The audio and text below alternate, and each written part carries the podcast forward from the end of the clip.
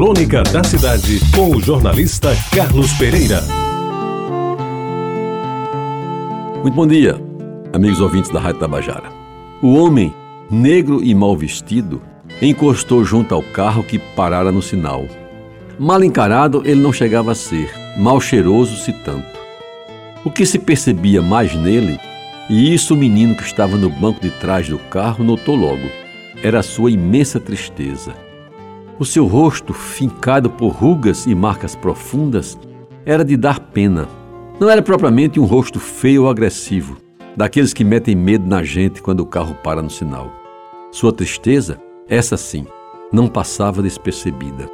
Ele estirou a mão para pedir uma ajuda porque estava desempregado, tinha mulher e quatro filhos, todos pequenos, para sustentar. E não tendo outro jeito, se envergonhava ao pedir alguns trocados para, segundo ele, comprar o leite dos meninos que ainda hoje não comeram. E ele dizia isso quase chorando. O pai, na direção do carro, ouviu o pedido e o lamento já se preparava para dizer que não, não tenho trocado aqui, quando o filho, colocando a mão por cima do encosto do banco, estendeu para o homem uma nota de cinco reais que havia recebido de presente do avô, naquele domingo em que tinham ido visitar o velho. O pedinte ainda tentou balbuciar algumas palavras em tom de agradecimento, mas o carro arrancou tão logo o sinal abriu. A mãe do menino, ao lado do pai, entre surpresa e aliviada, não escondeu o medo que sentira quando o preto de roupas rasgadas quase metera a cara dentro do carro. Ela que morava num bairro de classe média alta, mas que era alvo constante de assaltos. Dali para casa, durante o caminho, o pai ia desfiando críticas à atitude do menino, pois aquele homem vai tomar os cinco reais todinhos de cachaça e emendava com perdeste os cinco reais que ganhaste do avô, sabe sequer se ele tem os filhos que disse e foi por aí. Na parada do sinal seguinte, a mãe resolveu assumir a defesa do filho.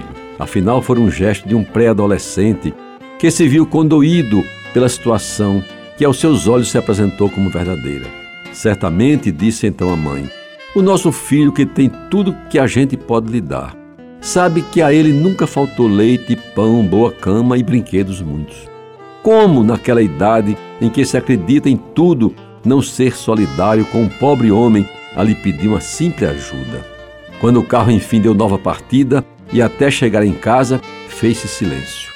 Mesmo o rádio que tocava a música de Roberto Carlos foi desligado. Ninguém falou mais nada e o assunto parecia ter morrido. Fechado o carro na garagem, os três, ainda em silêncio, entraram em casa, onde uma empregada jovem e negra já lhes fizera a cama e prepararam um lanche para antes de dormir.